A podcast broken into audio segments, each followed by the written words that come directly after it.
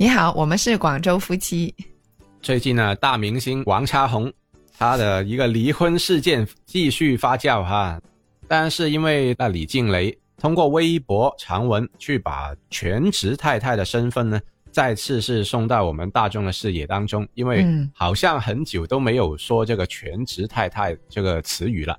因为通过他自己一个这么多年生了三个小孩之后，就发现把自己原来很多东西都放弃了。全心全意做一个全职太太，那么其实对于她的这样一个身份呢，应该值得被尊重的一个选择。因为，嗯，无论她本来有工作还是没有工作，她能够全身心的去投入做这一份的事业呢，我觉得相当的不容易。嗯，呃，只不过可能在婚姻当中要选择做这样的一个全职太太，其实往往需要很多的勇气。嗯，全职太太这个身份啊，嗯啊，老婆。你应该是挺有发言权的，这个话题我是必须要讲的呀。对呀，因为其实你的现在的身份的话，我觉得也是一个全职的太太。那只不过我们可以是有更多的一个发展的方向，但是我们的重心始终还是离不开家庭嘛。那么，所以作为全职太太，你有话说是吧？嗯，这一期就相当于好像我来访问一下你了哈。作为一个全职太太。你的一个心路历程是怎么样的呢？那由一开始要你接受这个做全职太太这个身份，你又习不习惯呢？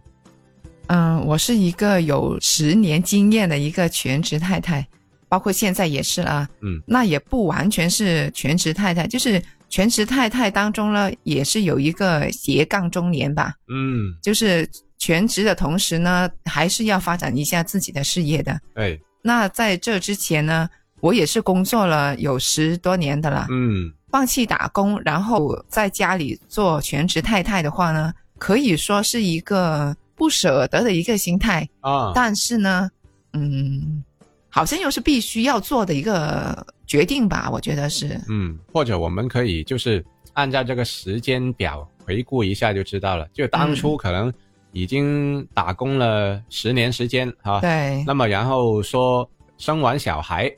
啊，发现回到这个公司可能已经找不回原来的位置了，是吧？对。那可能在那一刻要做出一个选择的话，看上去很容易，但是好像也有点艰难啊。嗯，因为那个时候事业去到一个瓶颈位了，也不知道怎么突破。那然后家庭这边呢，好像也很需要我，因为老人家带孩子呢，就我始终觉得会不是太好。嗯，我始终相信我自己带是最好的。对，而且孩子也需要我，我也需要孩子，所以那一刻就是下定决心来做这个全职太太了。嗯，其实那个时候应该也是提前有这种想法了哈，但是可能到真正要下决定的话呢，就是我们当时要搬家了哈。嗯，就搬家之后，觉得如果接送上面是能够自己完成啊，生活上的一些呃后顾之忧，等于如果有一个全职太太在的话呢，就可以解决了。就好像啊，买菜啊、煮饭啊等等一些，那可能这些看上去很琐碎的东西，但是如果家里面有一个人他能够全面负责的话，好像会把这个家就运作的更加整井井有条吧。嗯，更重要的是儿子的照顾更需要我们自己去完成。嗯，就是有些东西虽然老人家都可以做，但是我觉得孩子上的生活的细节啊。还有孩子的心理啊，我觉得作为母亲更需要是自己去完成了，就不能假手于人了。你想一下，我们那个时候真的完全沉浸于事业，真的只有周末有两天的时间可以见到他。嗯，那我觉得这个对于孩子的心理成长不是很好的。对，尤其对于我们来说，就是没有老人家在我们家里面去一起住嘛。嗯，那变得就是。小孩的接送啊，还有平时的日常照顾上面呢，基本上要依赖我们两夫妻。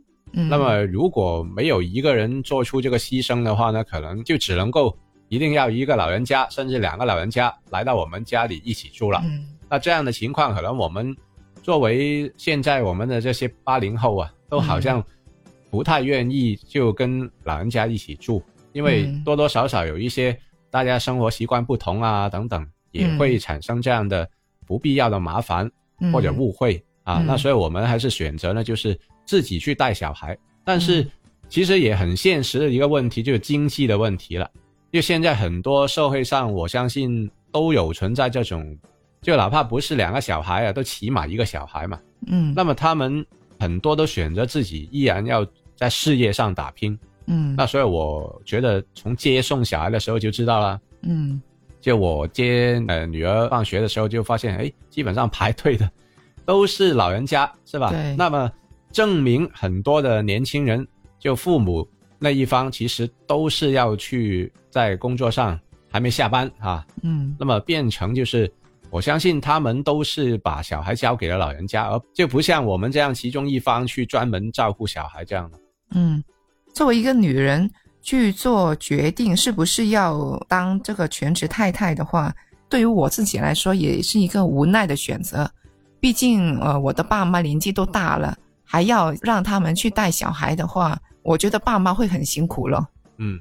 嗯，又或者是除非家里有一个保姆喽，嗯，对，其实有的人也会选择是这样，但是我就觉得也是很矛盾的，对啊，那请个保姆一来就是要花钱，另一方面就是哎，到头来那个小孩会不会跟保姆更加亲近？嗯，对，跟我们就更疏远了，那这个也不是我们不想发生的事情，嗯，那其次就是我。呃，不太习惯有一个外人在自己家里面的，嗯，就我没有把他当成是自己的人，总感觉好像那心里怎么说不出来那种感觉吧。嗯，况且请一个保姆的话，他的工资差不多都相当于是我的工资了。对，就好像相当于就是变成你帮他打工了。对啊，那好像又觉得哎没有这个必要，那干脆如果要是这样的话，我还不如自己去带，是吧？对啊。所以那个时候我做全职太太的话，就是我的想法是，并不止于呃，我要把小孩的生活给照顾好。我那个时候我给自己的要求是是高质量的陪伴吧。嗯，我会给孩子一起去看绘本啊，睡觉前会讲故事啊，放学的时候如果还有时间的话，我会带他逛逛商场啊，逛逛超市啊，我会教他认识商场里面所有的物品啊。等他年龄大的时候呢，我会教他认识字啦，会教他算数啦。例如说，我买一个饼干，然后再买一个巧克力，加起来是多少钱呢？这样子，我会让他去计算呢。我会教他怎么去辨别商场里面所有的商品。更有趣的就是商场去看那些活的鱼啊、虾啊那些，就会他也看得不舍得走的那个时候。嗯，对，所以就是这个方面，就是你自己作为父母的话，就可以想带小孩认识什么方面啊，都可以自己去把控了。嗯，就是自己去教。对，那但是老人家的话，你可能就不能要求他要呃做到这些方面了。就是他放学之后，我还教他怎么洗菜呀。什么切菜呀，什么煮饭啊、洗米啊那些我都会教他的。嗯，但是老人家基本上就不会了，就可能疼着他啊。对啊，可能他拿着刀子就已经哎，不要不要不要，把刀放下这样子的嘛。对对对，基本上都是怕危险啊。但是如果自己父母可以，正如刚才所说，就可以自己把控了。就是有什么程度，你觉得你都可以接受人了，那他们老人家还有什么话说呢？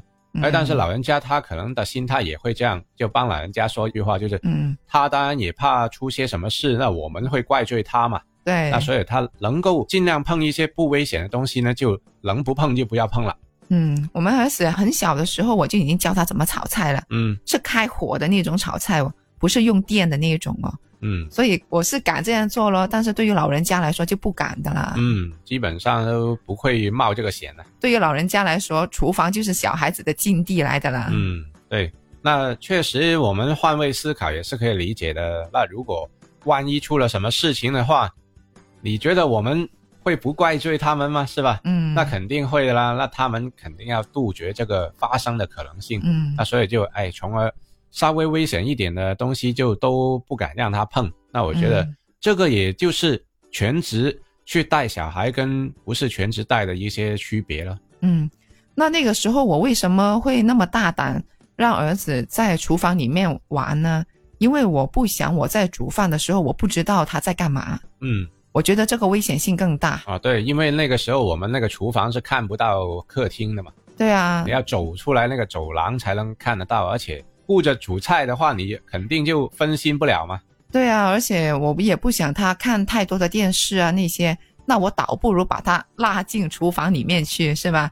那我要教他怎么怎么做，是吧？做一些力所能及的事情，嗯，那他也很开心啊，他就当是玩玩具这样子玩嘛。对，呃，小孩的话他不会懂太多的，但是他只要觉得这个东西他没做过，嗯，很新鲜，那他就会做了。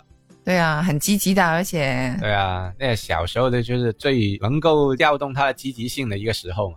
对啊，还教他怎么扫地呀，怎么拖地呀，那些他觉得很好玩的。就像现在，我也教女儿在做直播呀，嗯，就是边读书的时候就边做直播，所以他看到那个麦克风的时候，他是把嘴给凑上去的。他会觉得很好玩的，嗯，就反正这个东西对他来说很新奇，那他就会尝试，而呃，同时也是不会影响就自己的一些工作的话呢，我觉得就是可以融合在一起了。对啊，同时进行嘛，而且我觉得这样他会呃乐于开口说话，就是不会变成很羞涩的女孩子，所以我是很乐意。把亲子的那些时间跟我的工作融合在一起了。嗯，因为这个也是很重要的。有很多的小孩现在可能把麦克风递给他，他就会觉得很有压力，很紧张。对，就把就平时那一面他就展现不出来了。嗯啊，一对着那麦克风他就说不出话来了。那么，所以这个方面其实就是一个从小培养。那我觉得可能他以后面对麦克风啊，甚至可能从事。我们这种职业的话呢，应该也会没有了这个心理的包袱。嗯，我记得儿子小的时候呢，你记不记得有一次他们幼儿园不是很早就放学了吗？放了半天假，嗯，然后我们就带着他去摘草莓呀，嗯，去摘杨桃啊，这些我觉得是挺好的吧。那个时间可以自己去掌控。嗯，就如果是让老人家带哈，那自己。都去上班的话，那就实现不了这个事情了。那然后周末的话去的话，又人山人海的情况，那可能大 又不想去了。那但是我们全职带小孩的话呢，那你就可以实现这个呃事情了。在我还没有做全职太太的时候呢，儿子都是给我爸妈带嘛。那个时候是很感谢我的爸爸的，帮我们给儿子拍照啊。嗯。就是把他那些时刻都给记录下来了，不然的话，可能平时已经没看到儿子的成长了，那然后又没有留下他的一个照片的话，那可能就想不起来，哎，他小的时候是什么样子呢？嗯，对，所以也是曾经，虽然我们都是全职工作啊，但是也很感激我们的爸妈啦，能够在这个小孩的小时候呢，留下这些的记忆。所以可能会不会就这个更坚定呢你要做这个全职太太这个身份呢？可能由你自己去记录，就会觉得更加方便一点，还有就是有意义一点吧。对啊，就是孩子放学了回家呢，我会跟他一起去包饺子。嗯，幼儿园放学之后，我们不是教女儿包那个云吞嘛？嗯，对啊，这些我也觉得是很难忘的一些时刻。嗯，如果是你要上班，尤其你以前的工作通常都要加班的啦，绝对要加班。那就是要加班的话，哎，你煮不到饭都算了，还嗯，就是陪不到小孩，可能回来之后他要准备睡觉了，就变成这个也影响到我哦，因为我本来已经工作了一天了，那然后哎发现你下班比我还晚，嗯，那变成可能我的就照顾小孩的担子又重了。嗯，那么久而久之，其实这种也会影响到夫妻的感情的。嗯，作为全职太太的话，那那个时候可能是我的一个选择了啊。你作为老公，就是作为一个男人的话，你是怎么看待全职太太的呢？在经济角度上，呃，能够支撑这个家庭收入没有问题的话，我觉得其实我是挺愿意，就是另一半做这个全职的太太了。那时候就我建议就是可以全职去照顾，那你也同意，嗯，那然后刚好就是已经搬了家，安定下来了，嗯，那那时候的收入也还可以嘛，就是在电台的话，嗯。啊，那就觉得可以维持一个比较长的时期，可以是这种状态，嗯，那么就最终大家都达成一个一致，就选择了这样，啊，你做全职太太，我就全职。节目主持人这样，当时是这样的想法嘛？嗯，那你不会觉得老婆在家又不赚钱，你不觉得不好吗？就是可能那时候我觉得经济上的问题也没有太大嘛，那因为花销不算大，毕竟一个小孩，我们那个房子又不用说要太大的一个支出，是吧？嗯。那么所以那时候我觉得就是啊，一个全职太太，一个全职工作其实也足够了，是吧？就没有想太长远啊，想到那个小孩。长大成人的那个课啊，他之后的路怎么走啊？那可能没想那么远，就是想到这个阶段，他还是一个小孩子的时候，我们应该这样的搭配会给到他一个比较好的一个照顾了。嗯，那么刚才呢，就我们说了很多都是关于这个家庭方面了哈。作为一个全职太太，她对于家庭来说会带来怎么样的影响啊？是好或者是不好等等，我们都有。探讨过了，那么或者我们下一期呢，也可以说一下，哎，作为一个全职太太的话，那么对于她自己的事业上又有什么影响呢？嗯啊，我是有看法的呀。啊，好啊，那下一期我们听一下你的观点呢。好呀，那我们下期再见。